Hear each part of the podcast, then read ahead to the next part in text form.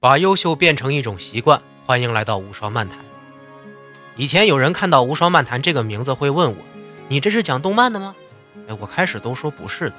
但是现在呢，无双剧场的节目出来了，那确实是讲动漫的。我就想，干脆无双漫谈的范围也扩大一下嘛。今天就真的聊个动漫。如果你要我推荐一部动漫啊，啊，这部动漫要好看，但是不能落俗套，要有内涵。但是不能看不懂，要有节奏，能吸引人一口气看到底，但是还不能太长。那符合这些条件的，我首推这一部《Monster》。先说好啊，我可不是像那种做影评的评论家啊，用一些非常难懂的术语给你解释这里有多少手法啊，或者用犀利的口吻来批评吐槽这里的不合理之处。我只是从平视的角度说一下我看到的这部动漫作品的感受和一些我自己独有的发现。在现在大多数动漫都是卖萌卖腐卖肉的轻小说改编而成的时代，几乎看不到这种既有时代感又有完整且曲折的剧情的作品了。而我更愿意把《Monster》称作文学作品，它不仅仅只是个漫画或者动画，它完全可以划分到文学的范围，而且是伤痕文学。这部零四年的动画作品是青年向和成人向，并不适合年龄太小的孩子观看。啊，里边的肉体和精神暴力场景啊，过于写实，尤其是落在了上世纪柏林墙刚刚倒塌的德国的背景啊，给这个虚拟的惊悚故事加上了浓厚的真实感。东德和西德的冲突，德国和捷克的冲突，德国人和土耳其人的冲突，不断的发生在整个故事情节里。对于不知道这段特殊时期历史的人来说，看起来会异常费劲，但是知道历史的话。看起来就只能感叹浦泽直树布局的精巧。战争过后带来的伤痛和后遗症，要比战争本身还可怕。哪怕是没有实际大规模战斗的冷战，在暗处的杀戮和诡计丝毫不逊色于世界大战。在这期间诞生的红蔷薇宅邸、五一一幼儿之家，看上去是那么的不可思议，但又是那么的符合情理。就像加西亚马尔克斯。不喜欢说《百年孤独》被称为魔幻文学，因为那就是真实的南美一样。Monster 故事里的德国和捷克，也是当时真实的情况吧。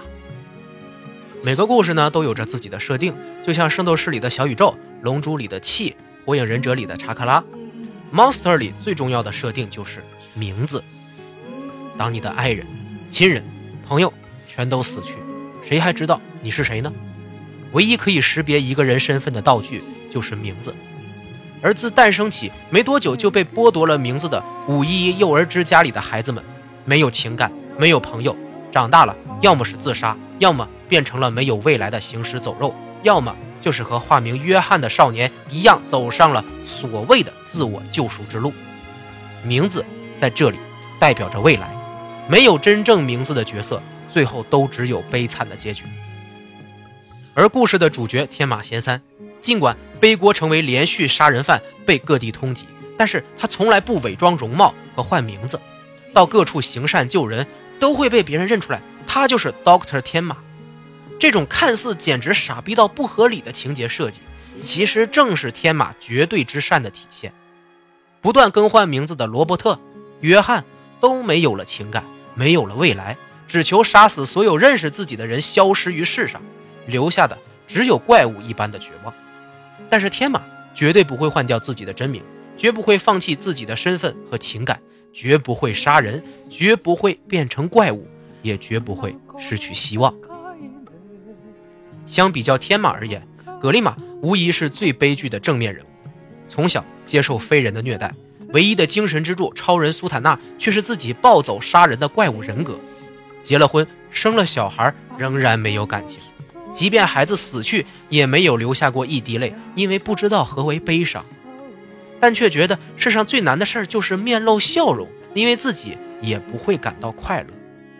几十年来寻找自己丢失的情感，竟然奇迹的没有变成罪犯，而是帮助天马一起救助无辜的民众。可悲的是，一个这么温柔的人，直到死前才终于想起了一种感情，叫做悲伤，才流出了。第一次眼泪，我不是因为自己即将死去而悲伤，而是终于知道我的孩子死去时，我应该是什么感情而悲伤。这么久，我的感情都迷失了方向，就好像时隔几十年，终于收到了某人的来信一样。同样舍弃了真名的罗伯特和格里玛，同为五一一幼儿之家的幸存者，而且还是少年好友，但是却走上了完全相反的道路。在安乐之家这个极具讽刺意味的小镇上发生的大屠杀中，格里玛为救人而死，罗伯特却为杀人而死。都有着怪物一样的身手，都没有了感情。格利玛是天马的得力助手，罗伯特却成了约翰的杀人机器。死前回想起的那杯热可可，算是罗伯特唯一的情感吧。最好的关于名字的结局，应该是属于妮娜·福多纳的。作为怪物约翰的妹妹，曾经作为怪物被培养的少女，枪杀哥哥的安娜·里贝特，故事里的坏人一直是这么称呼她的。但是，一切结束后。少女回到了海德堡，继续上起了大学，重新拾起了代表着自己最幸福时光的名字妮娜。虽然养父母没办法复活了，但是少女选择了放弃仇恨和安娜里贝特的名字。作为老师最骄傲的法学系学生，妮娜福多纳回到了阳光下，再次开始了正常的生活。这是对于他最好的结局了吧？片中除了名字这条线索，还有各种刻画丰满的配角。每一话出现的人都是伏笔，在为天马证实清白的时候都派上了用场，并且在其中穿插了很多反映历史情况的人物冲突。土耳其街的火灾事件代表着纳粹极右派和外族移民的冲突，查佩克和克拉修这对朋友的反目代表着共产主义和资本主义的冲突，天马和伦克之间的不理解代表绝对感性和绝对理性的冲突。冷战时期的德国。作为二战的战败国，欧洲主义的分界线无疑是受战后折磨最痛苦的地方。警察局和医院，一个国家里最需要公正的两个地方，却充斥着对权力的谄媚和人性的沦丧。拥有绝对感性善良的天马，只能被夺走医生的身份，盖上杀人犯的头衔；拥有绝对理性的超强警察伦克，却成为了被冲昏头脑的偏激的执法者。看着让人生气跺脚的剧情发展。却又让人无可奈何，在人人都是怪物的国家里，谁又会相信约翰这个怪物的存在呢？结果还是要靠日本来的胜负解决了这一问题。主角是日本人，大概是全作最日本的设定。Monster 里把共产主义和纳粹主义几乎都划到了非人性的一派，尽管使用的方法更像尼采的超人理论，但一切的起源红蔷薇宅邸却是在共产主义的控制下的捷克产生的。很难说那个时候的斯大林修正主义究竟给欧洲和世界带来了什么样的影响，但是这部作品里显然对共产主义是抱着批评态度。我呢无法对任何主义做出正确的评价，所以也奉劝看这部作品的观众们不要计较太多，人物的刻画和剧情的衔接要比主义什么的有讨论价值多了，对吧？Monster 的精彩之处和人物设定啊，远不止我说的这一些，篇幅有限。我只能展现出这里的冰山一角，精彩的情节，比如艾娃和杀手马丁的部分，真是戳人泪点。休伯特父子相认和慕尼黑大学图书馆火灾也是点睛之笔。还有那四个黑暗童话一般的绘本故事，更是让人赞叹作者的脑洞和真相的悲情。剩余的部分，我以后也会争取在无双剧场的视频节目里尽量的展现出来。这种偏暗黑系和真实系的作品啊，一直是我个人偏好的。而《Monster》这种夹带着历史时代真实背景的伤痕文学，更是难以言喻的感觉。要比追求热血和燃相的历史架空作品有质感和层次的多。